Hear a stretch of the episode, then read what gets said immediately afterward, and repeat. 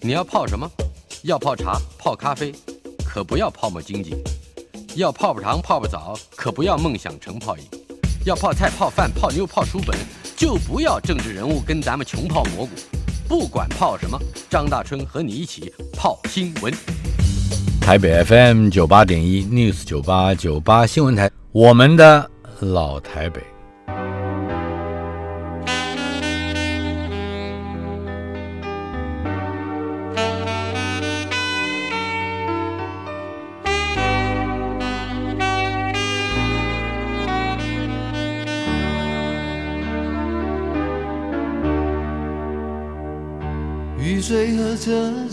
我的老台北没有一个固定的时间坐标，它在我们始终无法全然忘掉的往事里。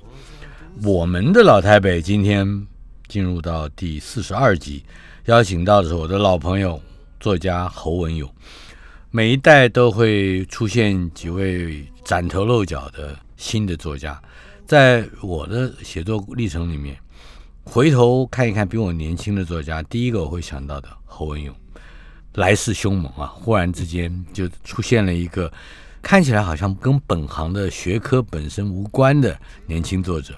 一九六二年出生，文勇比我小五岁，他是嘉义人，嘉义六角乡是吧？六角乡，嗯哼，好像你跟台北在生命的初期是应该没什么关联的。有，就我爸小时候去日本进修，我记得那时候还有林旺来台北绕了一圈。啊，那应该大概我小时候应该五十年五千年有了，还有林旺的时代，然后就大象林旺，对对对，然后来动物园，然后我爸那时候松山机场去日本去受训，然后送他走，那时候我不晓得日本在哪里。嗯，然后就以为说日本就在那个海关的门后面，跟他说再见，那我妈就一直哭。后来我爸大概半年后又回来，也是从那个门出来，所以我一直以为日本就就在那后面。对，那时候对台北的印象大概大概就是小时候很小很小的印象。是我们这个节目常常找到一些来宾谈起我们的老台北的时候，对他们都会有一种第一个是一种特别的身份，嗯，那就是大概要到了十八岁以后才会到台北。是这种学业上的北漂青年，好准确哦！我就是十八岁到台北，然后那时候我填的志愿基本上都填台北。因为我妈就那时候不让我念建中，她不是怕我考不上，她说建中太自由了，然后她怕我 我这边很荒废了。对，其实我妈是对的啦。嗯，然后后来我就全填台北，然后我就考上了台北医学院。那时候，那你高中是念我在台南一中，我在台南念书。对，所以我其实我大概十五岁就开始飘了啦，就飘台南，然后就飘台北。所以不在嘉义的，没有六甲，我在六甲，因为我爸的工作关系啊。对，所以我在新营。长大，然后一直长到高中的时候就去念台南一中，十五岁是到台北是十八岁，十八岁。第一眼或者是最初对于台北，嗯，所以产生的印象，那正应该是台北的八零年代，刚好一九八零嘛，民国六十九年。然后我记得那时候我爸陪我上来住宿舍。然后我们就还抱着一床棉被，我还记得 那时候我所有的资产就在这边。然后从火车站下来，然后就沿着那个信义路啊，一直要往那个五行街那个方向走。然后拇指山下，拇指山下。然后那时候印象非常深刻，就是从信义路可以看到拇指山啊。然后我就一路看着那个拇指山跟我越来越靠近。我以为本来以为说我要到那个山上去读书，因为他学校一直在讲母山下，母山下嘛。是是。所以那个第一个印象就是那个大拇指，大拇指。哎。那个时候你讲可以看得到母子山的意思，跟现在我们去体会的时候，应该去从另外一个角度解释，那就是我们的天际线已经被遮住了。哦，现在看不到，现在看不不容易看到。是哦，哦，我们那时候是非常清楚可以看到拇指山。我想那时候新一计划区根本都还不晓得怎么一回事。呃呃，但是在没有新一计划的阶段的拇指山下，我想你展开了你很重要的青春生活哈。对啊，包括。对于文科方面各种事物的探索，因为那时候来台北很精彩啊！台北刚好七零年代，然后那个时候我国中二年级的时候，总统蒋公逝世嘛，民国六十四年，是我六十九年，然后台湾开始有了一些。呃，什么选举啊，然后市议员选举，我来台北第一件事就好吵，每天就在面。那时候什么谢长廷啊，然后还有我记得陈水扁在选市议员，对。然后那时候有有几个美丽岛的被关的家属，然后每次选举的时候，然后就好多人，简直像在开嘉年华会一样。然后上面的人也不用讲证件，整天就骂啊骂国民党政府。嗯，完了之后现在还是这样，还是这样。他执政以后还是。然后完了完了以后，有几个是那个被关的太太，我忘了是谁了。然后上去呢也不讲政，他就抱个琴，然后就在那边唱歌。为耶稣两米起来。然后呢，台下那个观众就很很激动啊，然后就拿那个钞票，然后就往那个台上丢。然后我就在台北嘛？你说的台北，台北，台北也会这样。那时候选市议员的时候，然后丢上去的时候，那个钱掉到地上啊，我没有看到有人捡呢，又拿起来又往上丢。然后因为那个时代，我记得我小时候是听到国父跟总统就要立正的那个时候，是，所以来台北就看到说，哇，那个怎么这么有趣，样样新鲜。然后我来台北没多久，我的学长陈克华高我一届，他有一次呢，他就买了一堆国际影展的票，然后他就没时间去看。啊，然后哦，国际影展这是一个很重要的一个类似嘉年华，仍然要用这个。对，每年大概金马奖办那个金马影展的时候，那那是一个很重要的一个活动。对，而且那时候就是八零年代开始，而且那时候其实没有开放啊，所以很多电影什么前自己的，然后特别有一些什么什么社会主义意识、什么社会意识形态，通通在那个电影展里面。嗯，然后我记得陈克华那时候呃有一张，他说没空空看，有谁要去看？然后我就想说，哦，那什么？然后我就看，哦，是《傻瓜入狱记》。嗯，那是什么？我不知道。我说哦，好啊，好啊，免费电影，我就拿着去看。我是在那个那张票里面，我第一次认识的那个导演叫 Woody Allen 这个导演，嗯然后就觉得怎么会有人这么好笑？Woody Allen 跟他那时候拍的电影跟现在不一样。那个电影的英文片名是呃 Take Money and Run，Take Money and Run，就太有趣了。讲一个很怪的怪咖，然后他从小拉大提琴，然后他想参加乐队，可是人家乐队是一边走一边去游行，可是他就要拉着椅子一边拉一边，就很怪的一个怪咖，然后。然后然后我就看那个电影，看到哇，怎么电影世界这么有趣啊？所以我隔年我就开始加入那个排队的行列。啊，呃，那就开始排队，然后那个那是在半夜三点左右就就要去排，大概十点前一个晚上吧。然后队伍可以从青岛东路七号一路排排排排排排排到那个来来饭店，现在绕一大圈，绕一大圈。然后当时啊，所有人带着吉他去唱歌啊，整个晚上简直就是像个嘉年华会一样。所以你是在电影资料馆或者电影图书馆？那时候卖票在那里，青岛东路七号。我我那我比你稍早一点，是。我记得我的排队是在西门町。西门町，嗯，哦，那你是第一届，我那个是我是第二届开始排。我第二届开始的主题是 Emma Bergman 啊，你们那时候第一届应该是？我们那一届应该有 Herzog 哦，何所，他的东西也非常好，我都超喜欢的。然后从那个世界，因为我之前在台南都是看那个全美戏院那个两部一起放的，所以我之前不晓得什么叫做 film 嘛，所以那个之前我觉得哦，最好看的电影也不外乎就是什么飘啊，Gone with the Wind 啊，那个乱世佳人。总之，在在你的高中以前所接受到的电影洗礼，多半是好莱坞或者是商业片，对对，或是但是考完试以后，陈克华给你开了窍了。对他给我一个机会，然后我就去看到那个很厉害的世界。所以我到了大三、大四的时候，我一年的电影大概看了快四百部，也就是每天还多一部，一一天看一部图书馆嘛，还有那个呃影评人协会，所以礼拜天早上就会有两部。等一下，你那个时候要念七年吧？我要念七年，对吧？对。呃，可是你从大五开始，还为了看电影形成一个。好像次专业啊，所以你创办了电影委员会。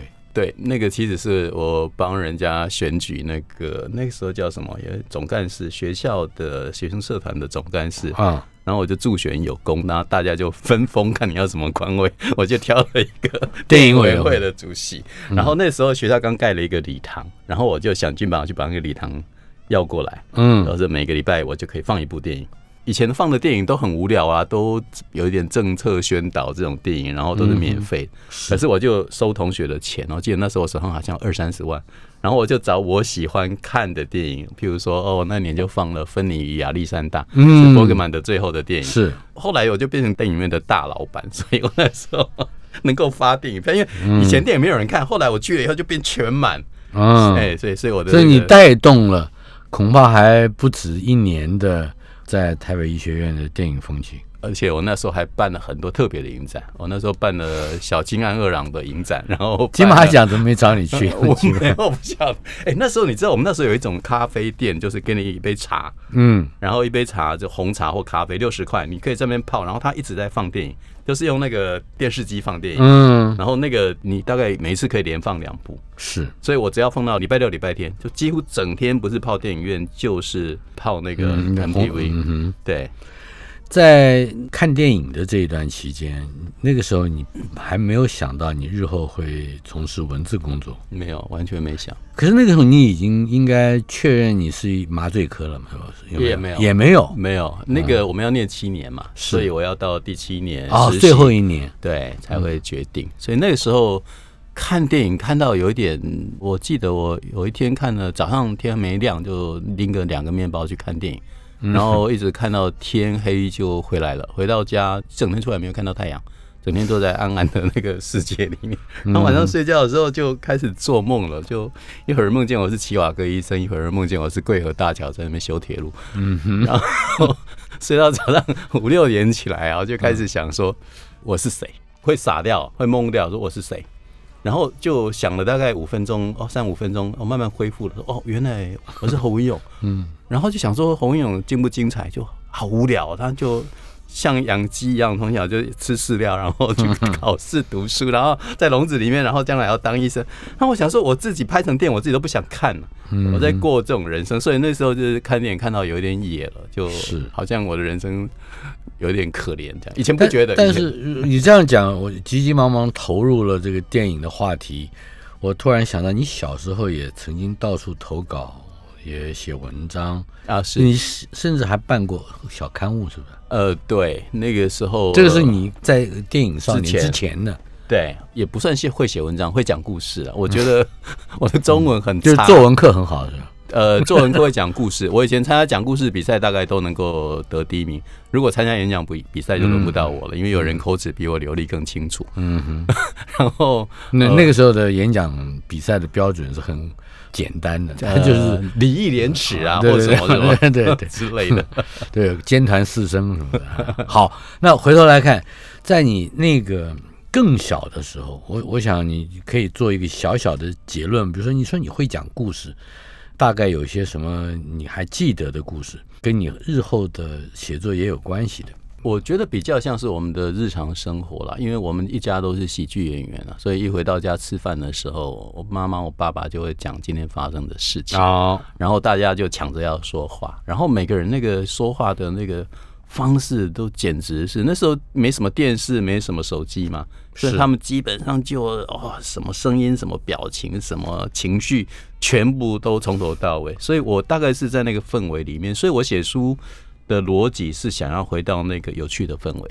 那你还有一位弟弟跟妹妹，他们也加入这样的嗯活动？还好，我妹妹大概也蛮有天分的，但是没有发掘出来。她后来是个老师。嗯哼。那我弟弟是在现在在台北医学大学当教授。是对，应该也都多少靠嘴巴吃饭了。好了，既然热爱看电影，而且你还能还甚至一度想辍学去当导演，是吧？对，有过自己的故事吗？在跟台北的接触的经验里面，尤其是这些比较新鲜的讯息的刺激。是那个时候我看了很多电影，但是特别那时候 Steven Spielberg 他们都在 USC 嘛，所以我那时候就很想去 apply USC。然后大四的那一年，呃，暑假就一直在跟我妈撸，说我要去人家大学念四年，我念到七年毕业，我就怎么样怎么样，我都可以去念个电影导演的工作。然后我妈就跟我讲，我妈还是很会讲话的。我妈就说：“你现在去当医生，哈，那医生这个行业，就是你做的再烂，你好歹也会救几个人，因为病人都自己好。” 然后我说：“哦，有道理。”然后他说：“那如果你当作家、当导演，你要害死多少人？”然后我就想说：“妈，你在讲什么？”哈，他说：“你这个当作家，哈，写不好那就算了，那写的好，你是不是有人受到影响？”那时候我们那时候最红的，嗯，是琼瑶剧嘛，那个收视率百分之四十、百分之六十。那我妈就说：“那你真的谈恋爱的时候有那么美吗？”然后她就问我说：“我跟你爸有那么那么美吗？”哦，然后那你就相信说爱情就是要长那个样子？那一年到头跳楼的有没有？我说有啊。他说：“那跳楼的总是会有人看过你的书是什么吧？”如果你电影拍那么好，然后他 是要命。我妈就说，那一边是随便做就可以救人，那一边是你认真做，死的人越多，哦那你要挑哪一个？我妈就是这样，然后我妈从来不跟我说不，她就会跟我讲道理，然后我就就是讲到最后，嗯这是个这个是打不破的铁道理啊！你也认同是吧？我要是十八岁的时候听到这话，我不会读文字了。哦，这个是责任大了。对啊对可是这种事我会买单，因为我想不透，说我有什么办法可以跟我妈说服一下，真的想不到办法。嗯哼，还有一次不想跟我妈就讨论什么，然后讨论到最后，我说其实那时候存在主义很流行啊，现象学这些。然后就我跟我妈讲了一堆，那我妈就是个小学老师嘛，她听了半天说你讲这个很无聊，我要去煮饭了，等一下你们还要吃，然后我就完全被她说服了。因为后来想一想，哎，我妈要煮饭给我吃的人，她都不讨厌这个命，我这就整天吃饭的人在那边闲着，在那边讲什么存在主义现象学，我被我妈说服了。嗯哼，对，所以在日后你很规矩的在台北医学院毕业，而且最后你是主治医生了，是吧？呃，对对，我还一直做到副教授才离开。嗯哼嗯，嗯，在离开之前啊，我们离开是一个很大的转折。嗯嗯，在我的定义之下，那也是老台北的一部分啊。你变成因台湾的一个非常重要的新秀作家，嗯，突然就冒出来了。呃，但是在此之前，你取得博士学位这一段时间，那个时候都没有动念要从事写作吗？没有，我我是反过来的，就是我那时候呃进皇冠，然后平信涛先生就对我非常好，然后他就说你有什么东西都就写了。我其实碰到很多贵人啊，都是前辈。像中华副刊蔡文福先生啊，然后还有平先生，他们就说：“哎，你你有什么东西就来。”所以我就变成哎，我竟然写东西有人要看，然后有地方发表了，嗯，然后就开始书卖的还不错。那是我在住院医师的时候，我自己都没有想到，而且我觉得那个时候有一件事很有趣，就是台北忽然多了很多像金石堂这种连锁书店。嗯哼，在我们之前书店有一点像那个小杂货店啊，是，然后开始有金石堂以后，它就开始呃有排行榜。嗯哼，然后我出第一本书的时候，《亲爱老婆》出的时候，其实我最早写的时候，我是很崇拜这种呃，那时候我们读的都是天心啊、天文啊，然后昨天连琼琼啊，我们的蒋小云啊，他们上一代，他们就是很张爱玲的流派，然后很会用语言，很会讲故事，很会讲人的情绪。嗯哼，那我以前中规中矩是想要写那种小说的，我觉得我很喜欢的是那种小说。呃，你也很文青的啊，什么 很听得主流文青听得罗生一生仅是一生，听得罗生一声警示一声，对我怎么也记得这个句子？类似这样这样子的一个东西。但是后来就出现了老婆的时候是、啊是无心插柳啊，那可是是算难亲爱的老婆是一九九一年，你在此之前已经出了两三本书了吧？那个是呃中华儿童吴涵碧小姐那时候她找我写儿童副刊，嗯哼，然后她天天那时候我当兵，她天天可以打电话打到澎湖的那个基地。然后那每个人都以为她是我女朋友，我说没有，吴姐姐绝对不是我女朋友，我 女朋友不打电话来的。然后我就交稿子，交到最后，她就就累积了。你在当兵的时候写的，对，写的，因为当兵的时候我在澎湖，我是医官嘛，然后我就有个救护车，然后我每天就开到飞机现场，然后我就等飞机掉下来。我当两年兵什么叫掉下来？就就是我就是在那边预防飞机掉下来，我去抢救，所以我没有别的事，我整天就等在那边等飞机掉下来。有掉下来过吗？呃，我那两年没有，后来的下一届就很兴奋打电话给我说，侯一官真的掉下来了，真的掉下来了。哇，蛮恐怖的。对 但是这个心情也蛮恐怖。对，但是我没事啊，那时候就在场面上，然后整天我就塞耳塞，然后就开始看书啊，干嘛写稿子啊。所以也就是说，在一个比较闲的当兵环境里面，，对，然后我那时候开始写，但是写的时候，是七年之爱吗？还是？谁在远方哭泣？呃，不是，那是呃《顽皮故事集》。哦，顽皮故事集。对，青年之爱那是更早在西代的时代，嗯哼，那个是我在学校校刊，因为那后来我都当了校刊的什么社长啊，当过总编，所以后来学弟来就要稿子，所以我那时候开始写稿子，其实都有一点是配合，就是配合这个配合那个，他要专栏我就专栏，他要就有原地找你，你就对，你我就写，然后说哦，那你写好笑的啊，好啊，那谢谢你老婆啊，好好好，谢谢你小时候啊，很好笑，我就好。那我都没有把那个认真当一回事，嗯，然后我很认真想写的是 像《七年之爱》那种文青式的小说，除了七年之爱，又写谁在远方哭泣，谁在远方哭泣？然后这是第二本第二本，那一本卖的比一本差。哦。对，那个你也有卖的差的时候，有啊，我记得第一本卖了四千本、几万本，然后然后我记得那时候朱宝龙先生说：“哦，这样很好，很不容易啊。哎，现在作家要再版就不容易了。朱宝龙先生并没有说夸张的话，四千本已经是不错的了。那一千五百本当时应该就可以打平了。有有在出版社而言，我后来看到黄春明老师，他也这样说。然后后来在第二本就没那么好，就两千本还是三千本，因为那时候我就写的，后来就被苦灵骂，他说这名字不好。你说谁在远方哭泣吗？对啊，说名字很差，他说记都记不起来，太长了，然后 又非常的悲伤，他就这个就卖不好，所以你我跟你讲，苦灵的话，你最好听听就算了，他不一定害你的。没有没有，他也是我贵人，他我在那个西代也是他介绍我去出书，他也是个大贵人啊。反而是后来那些已经到了结集了，然后杨是。杨淑慧那时候就找我，嗯，说：“哎、你也有些稿子还在皇冠写的蛮有趣的啊，你要你要不要把它结集？”所以我记得最早结集是大医院小医师，嗯哼哼，后来是是。亲爱老婆，啊然后因为金石堂就啊出了就石沉大海啊，就我是个新秀作家嘛，所以那个时候亲爱老婆竟然不晓得为什么，后来就哎、自己从什么排行那时候排到一百名啊，书还排到一百名，嗯哼，现在如果排到一百名，大概不到十本了吧，嗯，然后那时候排到一百名，然后哎、慢慢就就上来了。上来，自己跑上来，然后我自己都吓一跳。然后那时候我就有去上广播或者是什么的，嗯然后就开始有一些人知道我，是。啊然后后来有个电视找我，那个我记得那时候叫《女人女人》，哦，非常的红，赵宁跟崔丽欣崔丽主持的。然后我第一天去的时候，像个小白痴一样，我也不晓得该在哪里梳妆，然后该在哪里干嘛，然后也没有人认得我。嗯哼，然后我就躲在那个角落，然后完了轮到我上去，然后我就心里想说，哎呀，反正也没有人认得我，就胡说八道，嗯哼，就把摄影棚当我家客厅这样。嗯哼，结果我后来才知道说，哦，女人女人的收视率那时候是到了快百分之三十，哦，百分之三十的意思就是说台湾就是老三台的时代了。对，我们现在第二季都还没有到百分之三十的覆盖率，现在的那个已经有百分之三十，表示说隔天呢就有六百万人看过我在电视上胡说也就是差不多有一百到两百万家户。对，然后然后每个人就跑去跟我妈说：“哎、恭喜耶，你儿子上电视，恭喜恭喜。那我妈就觉得很奇怪，说：“你你考上医学院都没有这么多人来恭喜，你上电视这么多人来恭喜，那个时候，大医院小医师还没有改编成电视剧啊什么的。没有，那个是《亲爱老婆》先很红以后，然后接下来应该是大医院小医师淘气淘气淘气是接着在之后，也是在中华儿童刊写的。对，所以前面的我有一点就是我很想当作家，但是当不成作家，但是我无心插柳，就是结果就变成畅销的书。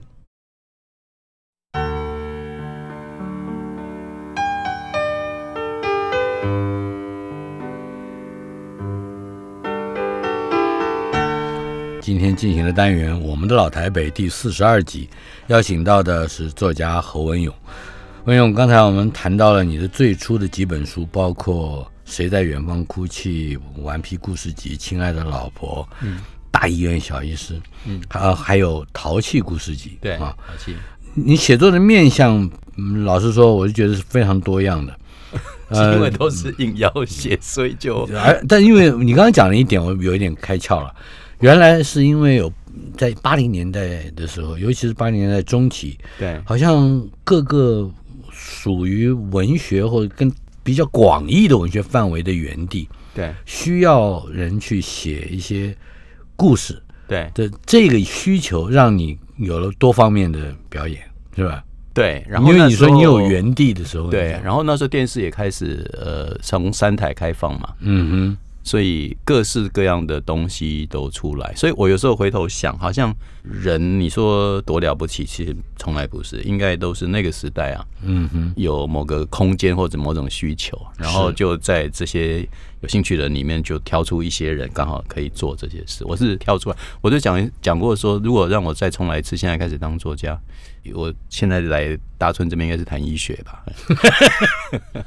哎，你的还有一些书，包括什么爱情免疫学，那都是你医学背景底下，对吧？对你虽然讲的是人生，讲的是社会，但是你你那个概念上，你还是从一个科学的角度来看的。因为我那时候每天就在读这个，读得很烦呐、然后读到就想说我读什么读得很烦，读什么生理学啦、免疫学啦、什么学，那个很无聊，都要背拉丁文什么，所以我就得想个方法自我消遣啊。有一部分你的作品是属于励志型的散文，嗯，可以谈一谈你为什么有习惯是要鼓励人？是因为医生的职责是救人，你没办法成为专业的医生的时候，或者说你离开这个岗位的时候，仍然想到要救人嘛？也不是、欸，我我讲个故事，我我有一次让自己很感动，就觉得哎、我作家就忽然变很有使命感了。我不是那么一定要变成多了不起的作家的那种使命感，但是有一次我来碰了一个小女生签名的时候来了，然后也不算小了，大概二二十几岁了。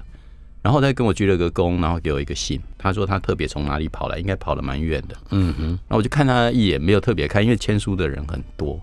完了以后，我就看那一封信啊，那他就讲说他就是个小废妹啊，从小不念书的，嗯，然后爸妈头痛，什么都头痛。那有一次他听了我的有声书，觉得哇，怎么会有这么好玩？就开始把我的有声书找来听，然后一卷一卷听，听完以后呢，又去找那些什么《亲爱老婆》《顽皮故事》《淘气故事集》，就是哦我就觉得不会成什么千古大业的这些书啦。结果他就说他开始喜欢念书，然后完了之后呢，他又在我的书里面找到，我还在书里面讲别的书，嗯啊，那我自己的书不怎么，但是我推荐的书应该都还蛮厉害的。结果呢，他就去读读读，然后他变成作文也写得不错。什么？他本来要去念商业学校，商业学校老师说你要去念大学。嗯哼，后来他念完大学，然后又念了研究所。然后他给我那张照片是他戴着研究所毕业的帽子，然后坐在墙上。然后他啊，最后跟我说：“我我只是想来跟你说谢谢，我这辈子也要碰到你一次。你有一本书叫《在生命转弯的地方》，”嗯，那看起来他就是在生命转弯的地方遇到你了。然后这样子的故事呢，就是不胜枚举。嗯我的意思是说，随着我写作的经验久了以后，就是他在让我知道一个又一个，一个又一个，一个又一个。嗯，所以我后来就有一点自觉到说，哇，这个是很了不起。就有有时候会说啊，你干嘛写什么励志书啊，骗钱什么什么，就是就是还好啦。我写书的目的不是要骗钱，反而是认识朋友，这个是对我还蛮重要的你。刚才也提到了嗯贵人啊，对有很多贵人。不管别的人认为那些贵人，或者跟那个贵人认不认识，或者有没有受到他这个提携或者是影响，但是就你的这个生活里面，你有没有觉得八零年代，特别是出贵人的时候，对或者说那正好在那个时代，我总感觉一个世代交替的氛围，使得非常多有心的前辈能够有有一个动机或动力，对，去挖掘更多的年轻人进入我们那个写作的领域。我觉得我们那个时候好像很容易认识贵人，我不知道 为什么，好像但那时候有一个氛围。嗯好比说我那时候去看云门的时候，是然后就说哇，林老师好厉害哦。然后后来呢，有可能因为广播电台的关系什么，就认得他了。是，然后他对我们这些小辈们也非常好。他有时候来录影啊，录完了，然后就把我捉到楼梯间去抽烟，然后我就陪他们抽烟。我是不抽烟，然后他在一根抽一根一根烟抽，然后抽完就问我说：“嗯，啊，最近下一款？”好，他就问我，然后我就巴拉巴拉讲一堆。然后我就记得说，哇，他好像一直到现在，有时候我们还约吃饭干嘛，是，都会有这种氛围。他在讲你最近怎么样啊？嗯怎么样啊？然后有时候我会问问他他怎么样，然后他就会给我一些很想不到的 inspiration。譬如说有一阵子他在云门哇，在什么中正厅啊，在那边中正纪念堂表演，我说老师，阿弟今嘛做成功的啊，哈，你有什么欢乐不？然后我说你什么烦恼？啊，他说。哦，我最欢乐诶，我最欢乐诶！以前做上面让我老妹，今嘛好做上面大家拢讲好好好好好好好，我就欢乐诶。我说你不喜欢这样，他说一个人到了那样，他就不会再进步了。嗯，然后我就想说，哇，他随便乱讲了几句话，对我来讲就觉得哦，很受益无穷这样子。嗯对，所以我现在也是要烦恼说，哎，怎么都没有在挨骂这样？那你你现在想听挨骂的话吗？可以哦，可以，可以 我可以哦。可以，可以，欢迎，欢迎。我我记得前两天，我一个朋友从小一块儿长大的邻居，嗯，他早年在华师当编审，他就提到一位老前辈叫张永祥。张永祥先生刚刚过世没有多久，非常知名的编剧。编剧，对，可是我这位邻居哈、我们应该叫大哥的，他提到了张永祥的时候，他提到了一点，嗯，他有一次忽然之间有感而发的跟张永祥说：“哎呀，你们这一辈很多人都好有成就啊，嗯包括张永祥、赵启斌啊、胡金铨啊。嗯，”可是没想到他得到的回馈，张永祥说：“我们的机会多一些。”对。贵人们常常会这样，就是他也不自居为发掘你人才或者是提携后辈的人，但是他们总觉得他们占尽了一些资源，对。所以他会把更多的他所能够有拥有的资源释出给对年轻人。对对，我这样也要呼吁我们像我辈四年级、五年级的人啊，嗯，我们很讨厌的。我们在台湾变动的时代，然后我们只要好好做什么，就会有个位置机会好像就很多。我讲的老台北里面就有一个概念，就是它的机会非常多。对，然后我们又身体还不错，又站住位置不放，所以现在的 六年级、七年级看似很努力，嗯啊看似很自由，可是其实他们机会流动性没有像我们那时候那么大，所以我我也要呼吁说，哎，如果有四五年级、五年级听到，真的要好好想一想啊，要想办法，要体系。我们常常跟年轻人说：“哎呀，你的机会很多，机会是无限的。嗯，” 可是好像他们身边的年轻人也是无限的。我觉得 对，我我们那时候有个教官可以反对，嗯哼，教官们不行，这个不行，那个不能给立成这样，然后我们就有个可以发泄。现在没有教官，一切看似很自由，可是那个社会就是有一个你看不见的玻璃墙，你怎么样撞都撞不过去。我觉得这个是这一代跟我们那时候不一样。玻璃墙是一个比喻，我想白色巨塔也是一个比喻。哎，是一个玻璃墙，谈一看不见的谈东西。谈一谈你在一九九九年的白色巨塔。我那时候写的时候，你想说有那么多有趣的故事，其实现在的医院跟那时候不一样了。嗯，当时的医院还是一个日本时代的那个制度，一个教授是塔的顶尖，嗯所以每个人都想往上爬。是那其实写白日巨塔的时候，我比较担心呐、就想说，哎、我是从这个地方出来的，嗯哼。啊那可是我又在想说，我其实后来敢出这本书最重要的理由就是说，我的出发点并不是要报复，嗯哼。我的出发点是想要看到这个系统可以改变。嗯哼。然后我觉得那个差别很大。嗯，可以更清楚的描绘一下这个系统在没有改变之前，各个系统里的成员往上爬的某一些。他就是因为他要升等嘛，跟现在其实还是蛮接近的啦。为了要升等嘛，那升等他就要论文嘛，所以你服务再多病人也没有帮助你升等。嗯所以如果病人太多的话，他只会妨碍，所以病人变成你的敌人。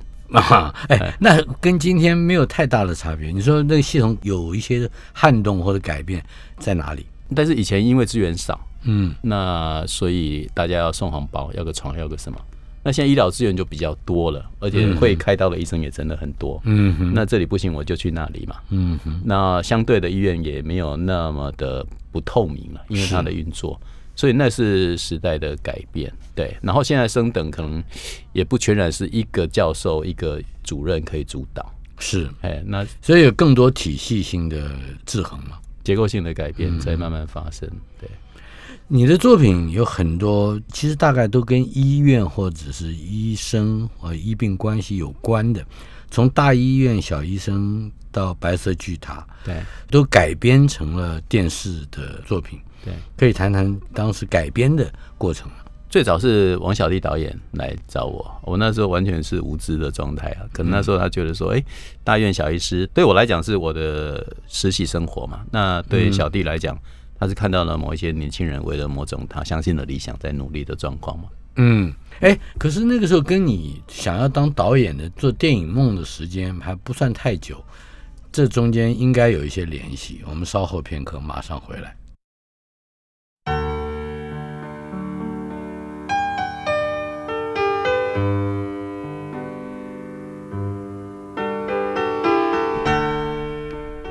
我们的老台北第四十二集邀请到的是作家侯文勇。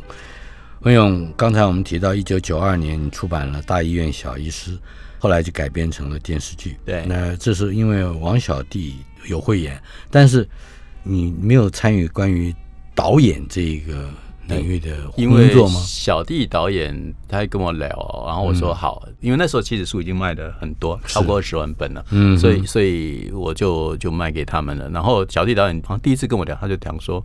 文勇，你可不可以不要自己来写编剧？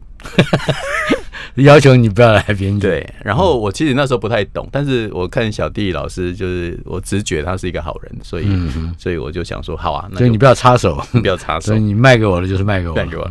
那我想大顺应该也有经验吧，就是后来我也当过编剧，嗯，然后我现在也不太改别人的东西，我改就改我自己的东西，因为 因为原作是一个非常讨厌、非常麻烦的你自己知道，而且好像只有自己有醒觉的时候，才能够体会那个不应该改变自己作品的对。某些理由。但是我还不错，因为后来我的《危险心灵》、我的嗯《白色巨塔》都是被不同的编剧来改编。危险心灵是更晚一点了，已经到了本世纪了。呃，那是二零零几对，嗯那时候是一只眼做的嘛。那他是非常有才华的一个导演，那所以。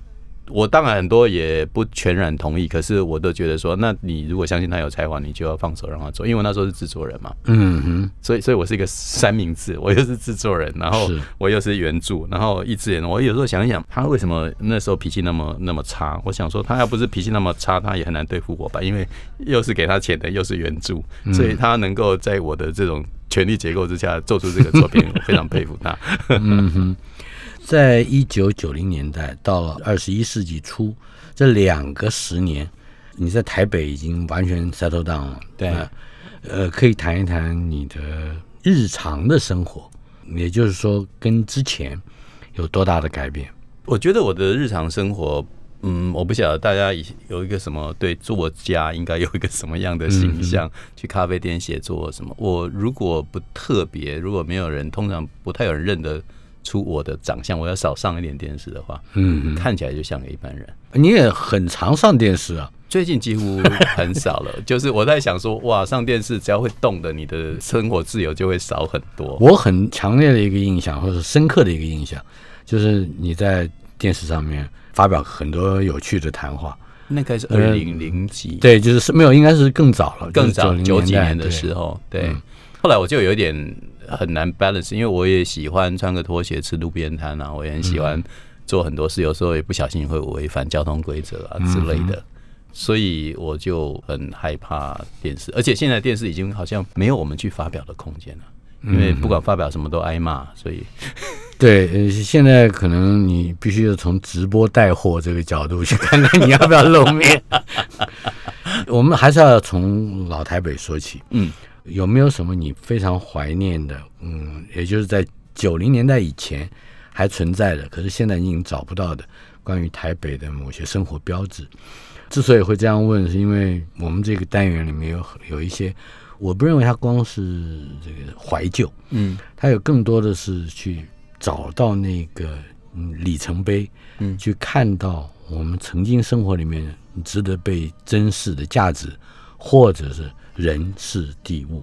我记得我刚来的时候，在更新闻教员黄春明老师讲了一个很好笑的笑话。他说八点钟播连续剧的时候，嗯然后八点十分第一个空档，嗯然后八点十分第一个空档的时候呢，就大家上厕所，嗯然后上厕所就大家就按抽水马桶，然后那时候收视率四十 percent 的电视剧是很多的，很多的，然后他说他有朋友在自来水处工作，然后八点十分的时候就看到台北市的水位陡然下降。然后我印象好深刻，因为黄志明老师的第一个笑话就这样，我就记得他的第一个笑话。完了以后他就讲说：“诸位，你有没有觉得活在这样的世界里面有点无聊？”嗯那我我之前那个是有点被启蒙了。嗯然后，然后，然后那个时候真的是很多事就要打破那个大家都一起干嘛、一起干嘛的世界。嗯哼然后呢，我最近走到现在，我有点觉得，现在大家都不一起干嘛了，没有这个一起干嘛的这件事，嗯，也也有点无聊。有一点无聊。是，就我们想尽办法打破的东西，看似打破了，看似没有教官了，看似什么的。嗯可是一个像我的小孩子二三十岁的时候，他以前是打 game 长大的，嗯然后他现在有十几岁的小朋友在玩手游，我就问他说：“你知道那什么？”他说：“嗯，我不知道。”我说：“你老这么快啊？你才不到三十岁，你已经老了。”他说：“现在每个人跟每个人讲的话都不相通的。”啊，嗯，然后我也觉得，哦，台北以前有一种我们想要打破的东西，现在想一想，有一个大家共同认同的东西，嗯哼，其实蛮好的。啊，因为那天才有一个外国人问我说：“哎、你可不可以告诉我，你们觉得在庆祝双十国庆在庆祝什么啊，一个外国人，？”一个外国人，嗯西班牙人。嗯哼，你怎么说？我说：“我们就习惯了，我们好像只是需要一个假期跟嘉年华会。嗯哼，那真的在庆祝什么？我其实 也不太知道。我说，反正呢，大家放假没有人反对嘛，对不对？那政府要选票，也不能说这个节日不办了嘛。是。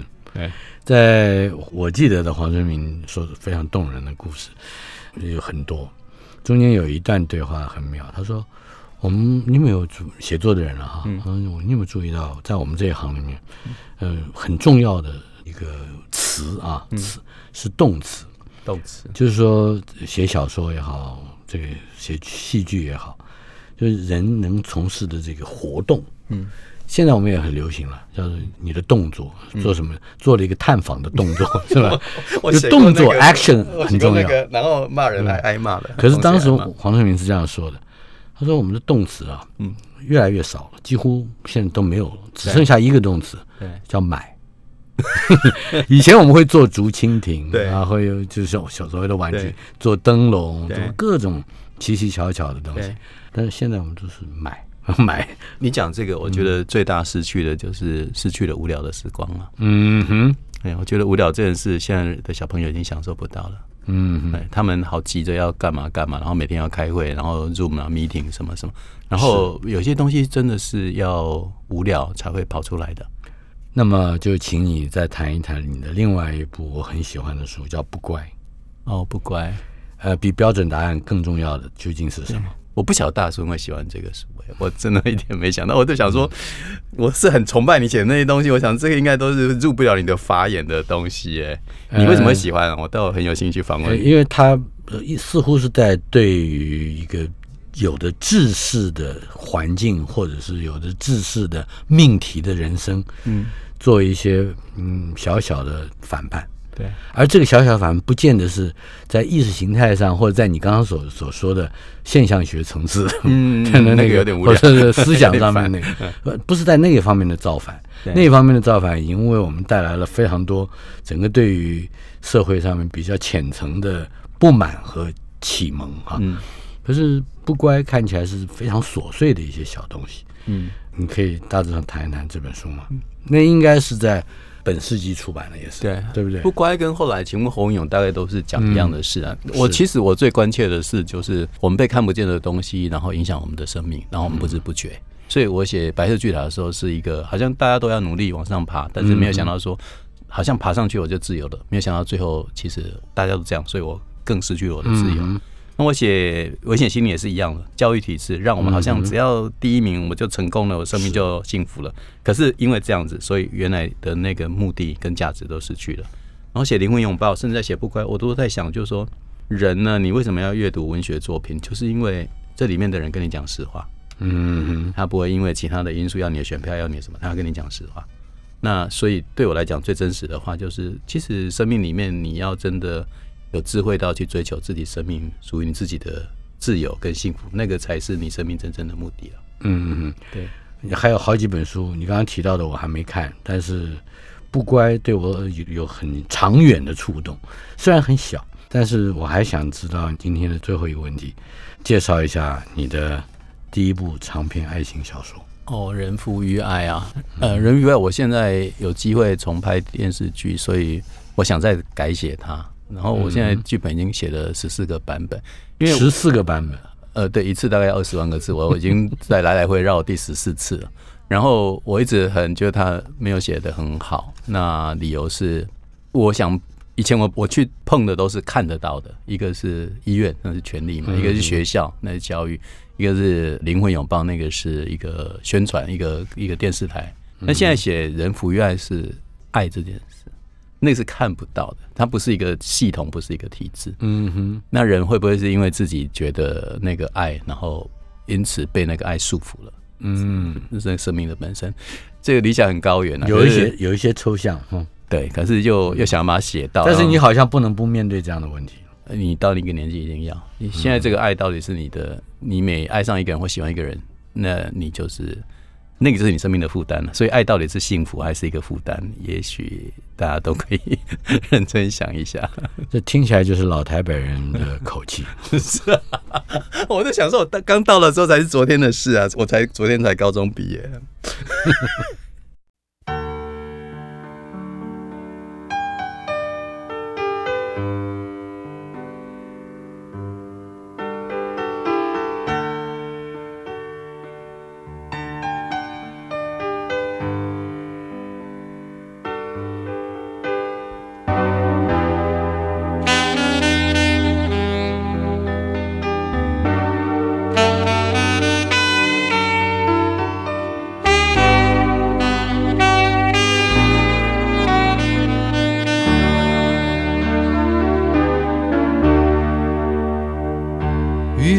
车声拥挤在窗口，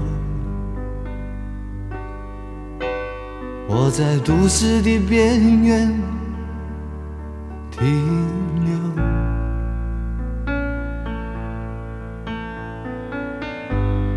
少年的往事在回忆中消失。三十岁，我的职业是自由。勤劳的人啊，无聊的人啊，还有陌生的我。在街头游走，